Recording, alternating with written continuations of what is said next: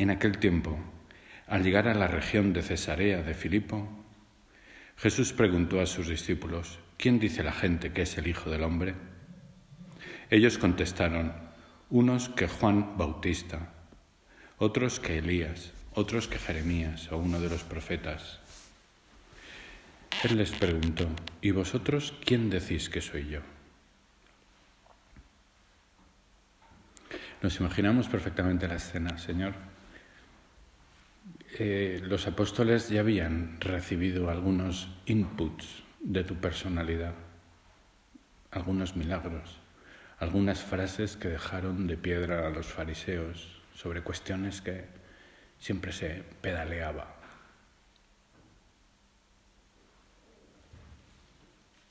Simón Pedro tomó la palabra y dijo, Tú eres el Mesías, el Hijo de Dios vivo.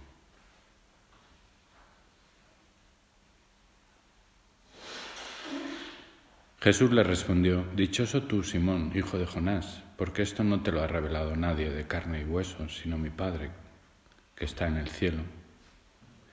Ahora te digo yo, tú eres Pedro, y sobre esta piedra edificaré mi iglesia, y el poder del infierno no la derrotará.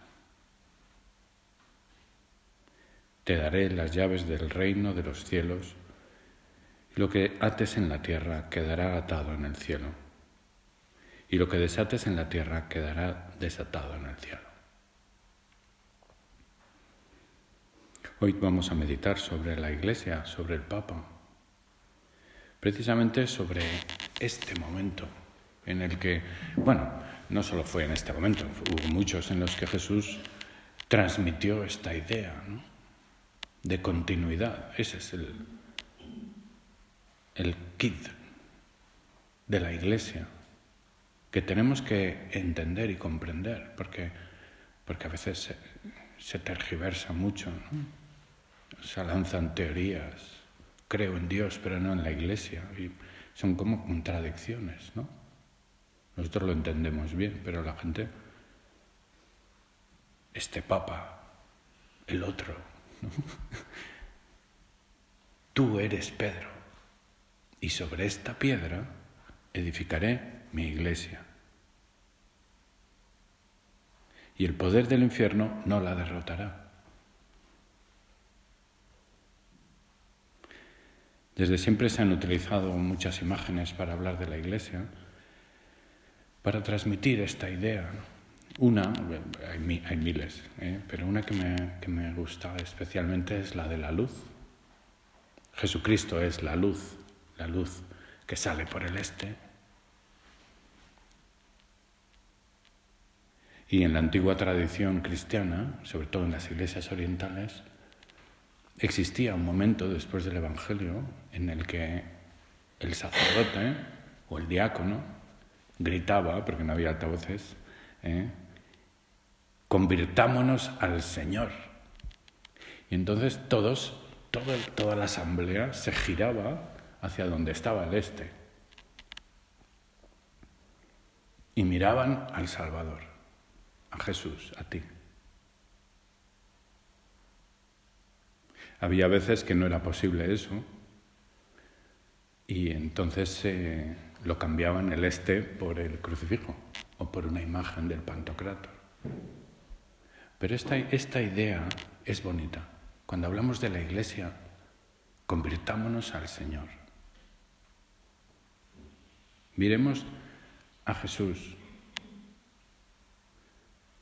porque la iglesia es su cuerpo. y porque la promesa de velar por la Iglesia permanece eficaz. Y a veces la olvidamos. Los apóstoles también la olvidaron, ¿eh? porque inmediatamente después de esto, de decir, tú eres el Mesías, ¿eh? pues ocurrió otro pasaje que también es muy, muy, muy interesante para hablar de la Iglesia, que es el de la tempestad en la barca. Y nos acordamos cómo Jesús se queda haciendo oración, manda a los apóstoles en la barca, viene una tempestad no, este fue otro. Eh, pero bueno, que estaba en la barca, viene la tempestad, Jesús está dormido y entonces estando, y empieza a entrar agua, tenían motivos para estar asustados, pero acababan de decir que era Dios. Y le despiertan a Jesús, hombres de poca fe, les dice.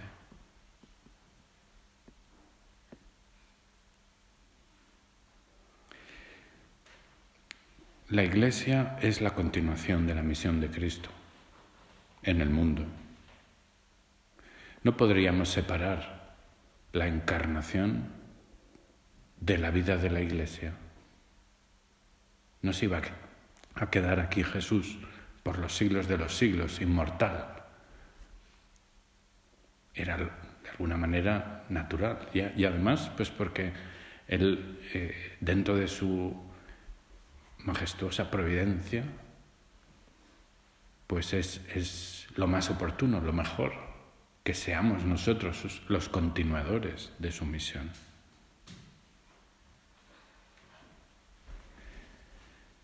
Eso ha durado un poco a lo largo de la historia, desde los, porque el hombre, pues somos muy cabezotas, ¿no? y, entender la ley del amor para un, eh, un hombre de Cromañón, eh, pues le costaría. Eh, y luego para, para los pueblos de nómadas del desierto, pues y así poco a poco fue ¿eh? fue transmitiendo, revelándose, hasta que la humanidad estuvo preparada. ¿eh? y ahora nosotros tenemos que continuar.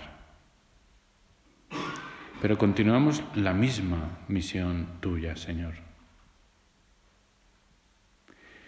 Hacemos los mismos milagros que hacías tú. Curar a un sordo cuando por medio de nuestro apostolado conseguimos que alguien que había cerrado sus oídos a tu palabra los abre.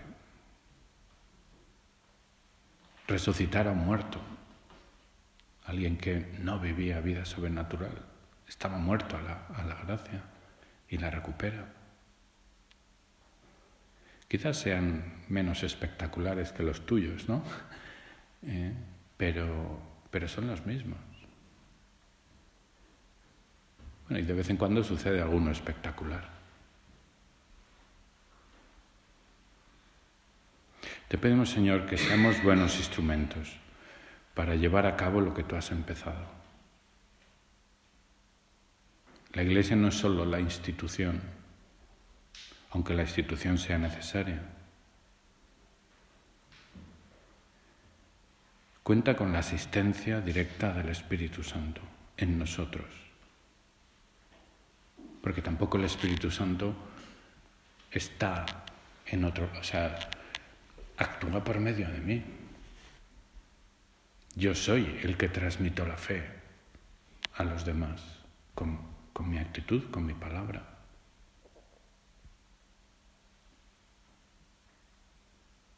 Él por supuesto que actúa escondido, con su gracia, inspirando, llenando de amor donde no lo hay. Pero la iglesia somos nosotros, los santos, las almas del purgatorio, los pecadores. Los pecadores son iglesia. A mí a veces me ha sorprendido esta argumentación eh, que eh, para salvarse hay que estar en la iglesia. Y un pecador que ha renegado no está en la iglesia. Pero se puede salvar igual que tú, o más. ¿Quién dice que no está en la iglesia?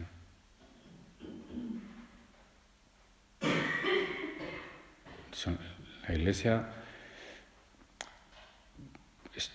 al final, pues todos los hombres están llamados a la iglesia. Algunos pues, eh, pues hemos oído la llamada, eh, nos hemos bautizado, otros no están interesados, quizá porque no se lo hemos hecho interesante, quizá porque no han tenido la oportunidad, quizá porque tienen más dificultades que nosotros. Señor, te doy gracias yo por estar en la iglesia, por estar bautizado, por haber tenido alguien que me lo ha explicado y así poder disfrutar de todos los medios que tiene la Iglesia. Construyo la Iglesia cuando lucho por ser piadoso, cuando lucho por crecer en santidad. Yo. Me preocupo por la Iglesia cuando trato de dar buen ejemplo a los demás, que puedan ver a Cristo en mí.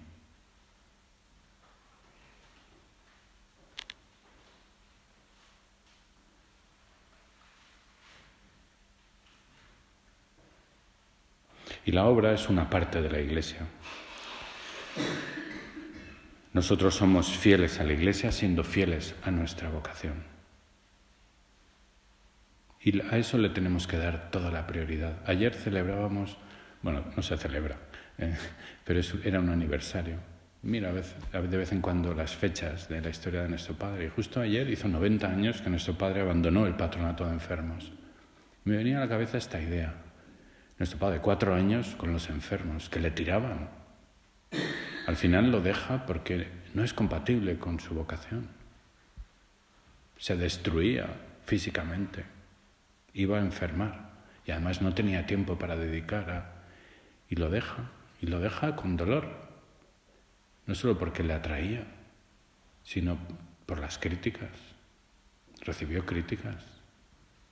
Mira este curita, mucho prometer y luego no deja tiradas. Alguna debió de decir algo de eso. Y le dolió, le, le dolió mucho.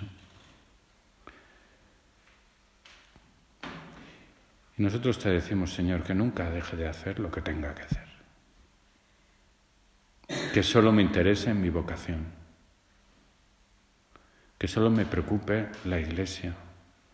Y yo haré la iglesia viviendo muy bien mi vocación, sin hacer grupito cerrado, abriéndonos, abriéndome en abanico, buscando amigos, en donde influir, metiéndome en todos los líos que pueda, por ti. Y la vocación a la obra es una vocación necesaria. Hay más vocaciones. Esto es una idea que el padre también y don Javier lo dicen, ¿no? No nos creamos mejores que nadie. Nosotros somos uno más. Recuerdo cuando estaba en Bucarest, he estado diez años en Rumanía y una vez, ahí son muy clericales, ¿eh? muy clericales. Hay una salud en la iglesia espectacular. No llegó la crisis del Vaticano II. Hay vocaciones. Que bueno, se está metiendo, se está metiendo el, laicismo y estas cosas poco a poco. Y una vez que invitamos, una vez construida la residencia, pues invitamos al obispo. Robo se llama. Y entonces a mí me pareció, yo era el director del centro en ese momento, y me parecía como muy importante transmitirle esa mentalidad laical. Había dos curas, había dos curas en Rumanía, y, un cura, dicen, yo no lo sé, no tengo experiencia, que cuando viene un obispo se pone nervioso, ¿no? y, entonces yo me cogí a los curas y les dije, a ver, tenemos que transmitir la mentalidad laical, entonces, como lo vivimos en casa, ¿no? Pues, eh, pues sentáis pues un poco separados, eh, es el director el que toma las decisiones, el, en fin. Y y lo hicieron muy bien, ¿eh? lo hicieron muy bien. y el obispo y tal, y ¿qué hacemos y tal? No sé, ¿qué dice José? ¿Qué dice? Y ya, pues mire, señor obispo, si quiere, ahora le enseñamos esto y tal. En la mesa se sentaron, se y yo me senté en la presidencia de la mesa con el señor obispo. Y, todo así, como en plan, a ver si te enteras, ¿no? y, y total, que a la salida fuimos a hacer la visita, y ahora si le parece, señor obispo, hacemos la visita al Santísimo y luego tomamos un café. Muy bien, muy bien. Y saliendo de la visita le encantó el oratorio y tal. Y se cogió a los curas en una parte y les dice, oye, ¿y, vosotros qué? ¿Qué hacéis? ¿Lo hacéis de todo? Y, entonces este les, les explicaron, explicaron, pues mira, es que en la obra somos una vocación laical, entonces son los laicos, y los curas, pues los sacramentos, el eh, predicar, pero todas las decisiones, toda la organización. Y, Empezamos el café, la tertulia, y sin venir a cuento, dice, exclama el obispo, qué bien está esto. Es verdad, es que en la iglesia somos demasiado clericales. Si no lo hacen los curas, nadie mueve un dedo. y sin embargo, una vocación laical en la que la responsabilidad recae en los laicos, en lo que les corresponde. Le pareció muy bien, ¿no? Cuando llegué aquí a Roma se lo conté al padre en una tertulia y le dije, antes padre me defendía de todo lo clerical, ahora me va a resultar más difícil. ¿Cómo puedo acostumbrarme? Y, como es el padre tan clarividente, me dice, pues es lo mismo. Todos tenemos alma sacerdotal y mentalidad laical. También nuestras hermanas la misma. Bueno, ese alma sacerdotal que nos viene con el bautismo, esa vocación universal, somos un pueblo sacerdotal.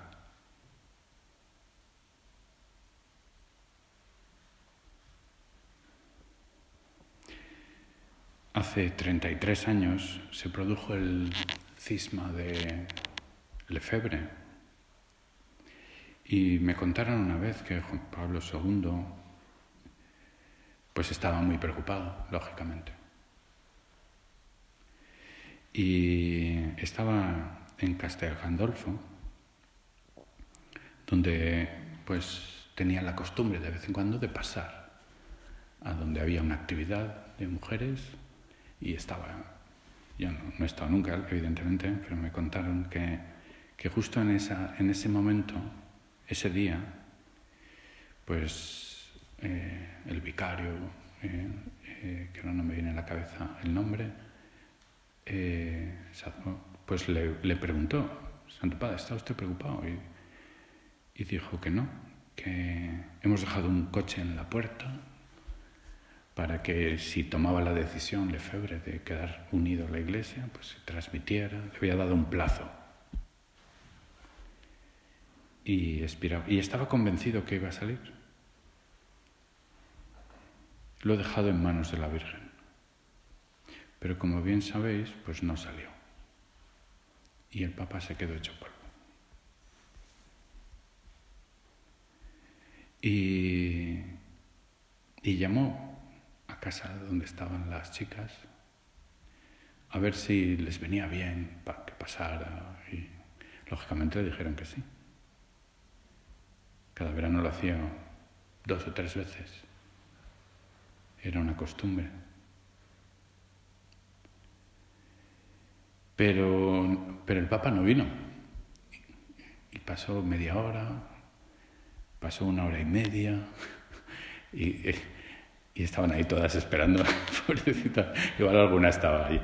Eh, y al final, pues llamó por teléfono y dijo, perdonad, es que se ha retrasado todo. Me llamó el secretario, ¿no? ¿Podemos pasar todavía? Sí, sí, sí, pasen, pasen, pasen. Y, llegó el Papa derrumbado, completamente derrumbado.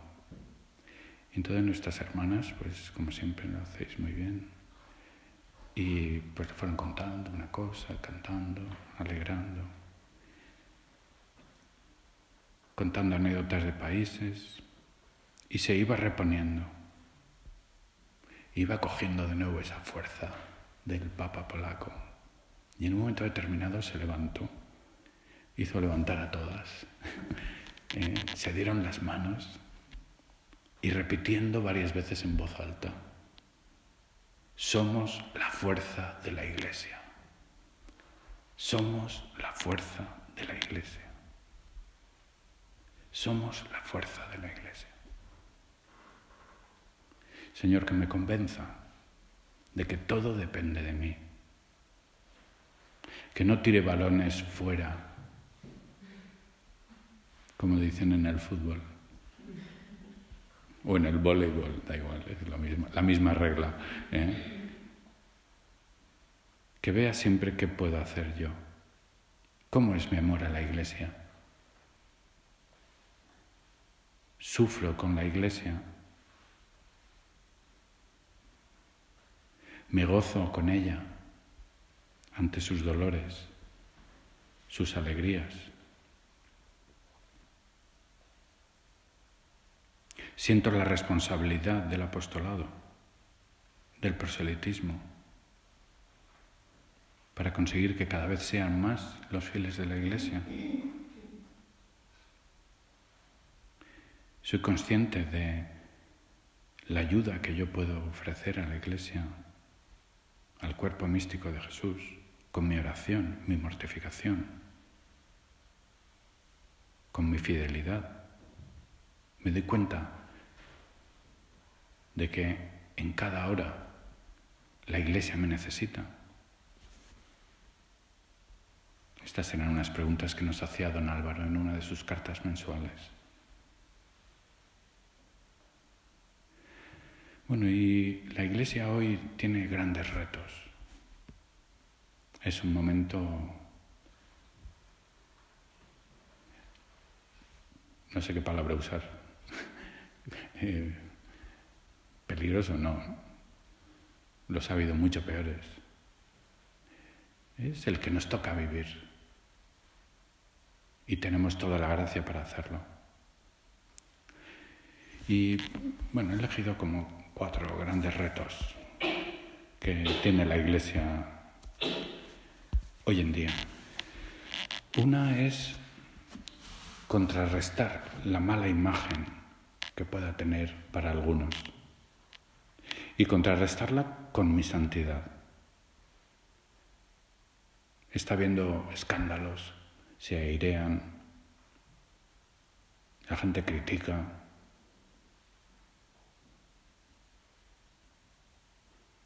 Vamos a contrarrestarlo con nuestra santidad, no negando lo que hayan hecho unos pobres hombres. Ahí están los datos. No somos mejores que nadie, nos podría pasar. Pero con mi santidad. El Papa Benedicto XVI decía en una ocasión, hablando de este momento apocalíptico, un poco en la situación de la Iglesia, pero viéndolo con optimismo.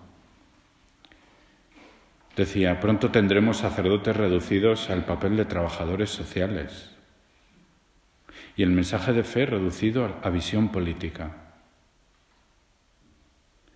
Todo parecerá perdido. Pero en el momento oportuno, justo en la etapa más dramática de esta crisis, la Iglesia renacerá.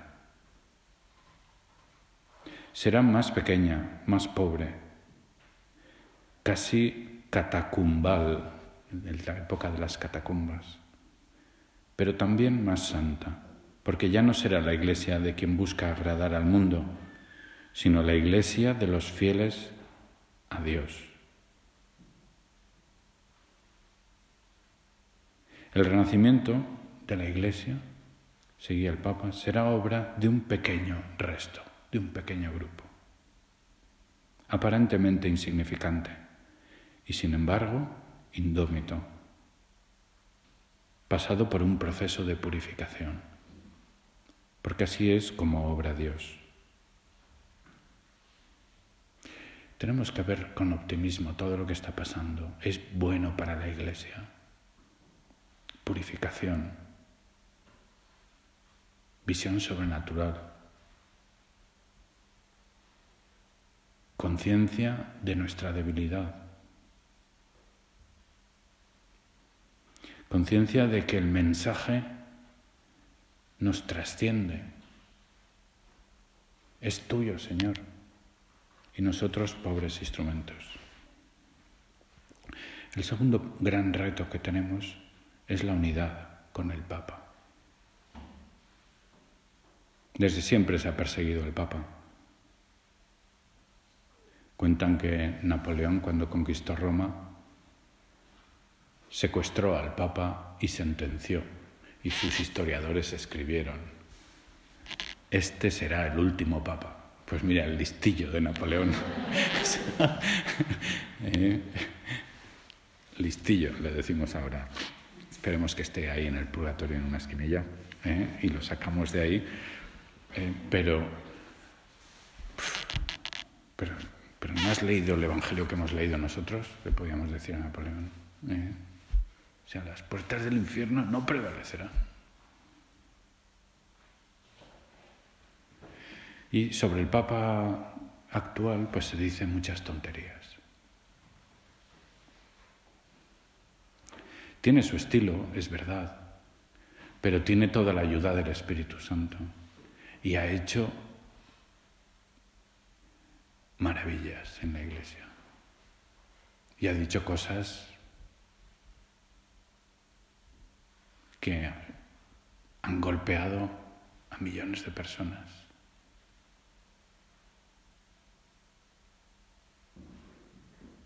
Vamos a rezar, porque no debe de ser nada agradable oír el rumor de que es un hereje, de que toda la iglesia está en contra de. Pobrecillo. Y vamos a manifestarle nosotros nuestra unidad, con nuestra fe, con nuestra fe en que el Espíritu Santo asiste a la iglesia. Otro de los retos es la unidad de los cristianos, la unidad de todas las iglesias. En el fondo la división es por tonterías.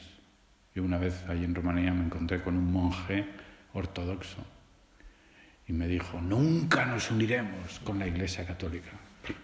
Estaba en buen plan, ¿eh? nos había llamado porque quería, quería que información sobre prelaturas personales. Toma esa. O sea, y, y precisamente es un tema que nos llevaría lejos si no tengo tiempo. Pero, pero bueno, yo le dije, pero a ver, ¿qué no aceptaríais nunca? ¿Por qué? Y me dice, bueno, muchísimas cosas. Es que, es que... Digo, pero a ver, dígame, que es que no, no sé. Y dice, pues por ejemplo, los sacerdotes lleváis botones y nosotros llevamos la, eh, la, la, túnica inconsútil de Jesucristo, ¿no? ¿Cómo es eso y tal? Perdón. Se ponían un velcro los tíos. Perdón, señor. Pero por favor, ¿este es el problema de la unidad con los ortodoxos? Estoy exagerando un poco. ¿eh? Pero, pero bueno, no me lo he inventado. ¿eh? Es... Llevan coleta, porque Jesús llevaba el, el pelo largo, las fechas de la Pascua, tonterías. Vamos a rezar por la unidad de los cristianos. Y la última, el último gran reto es la crisis de los sacerdotes. No sé si os contarían, y esta ya terminó. Eh, cuando en, fueron las ordenaciones. El año pasado había, éramos tres que teníamos ya una cierta edad, o sea que estábamos más cerca de los 30 que de los 20. ¿eh? Y, y, entonces, pues dos, los otros dos se fueron a una audiencia con el Papa y estuvieron con el Papa y le dijeron, padre, nos acabamos de ordenar la semana pasada. Y el Papa se les quedó mirando y puso esa cara de pillo. Y dice, claro, al mundo le habéis dado la carne y ahora para Dios los huesos. ¿Eh? Qué gracioso. ¿eh? Bueno, hay pocas vocaciones. Vamos a pedir que haya vocaciones y vamos a contribuir, ¿eh? porque con vuestro trabajo, vuestro cariño, vuestra oración, y con estos chicos que están ahí formándose, pues intentamos precisamente ayudar en la iglesia, precisamente pues para que tenga sacerdotes, sacerdotes santos, piadosos, generosos. Terminamos eh, pidiéndole a la Virgen María, Madre de la Iglesia, Madre de los sacerdotes, que, que cuide de nosotros. Ese, ese fue su papel con la primera comunidad cristiana. Los apóstoles iban a verla.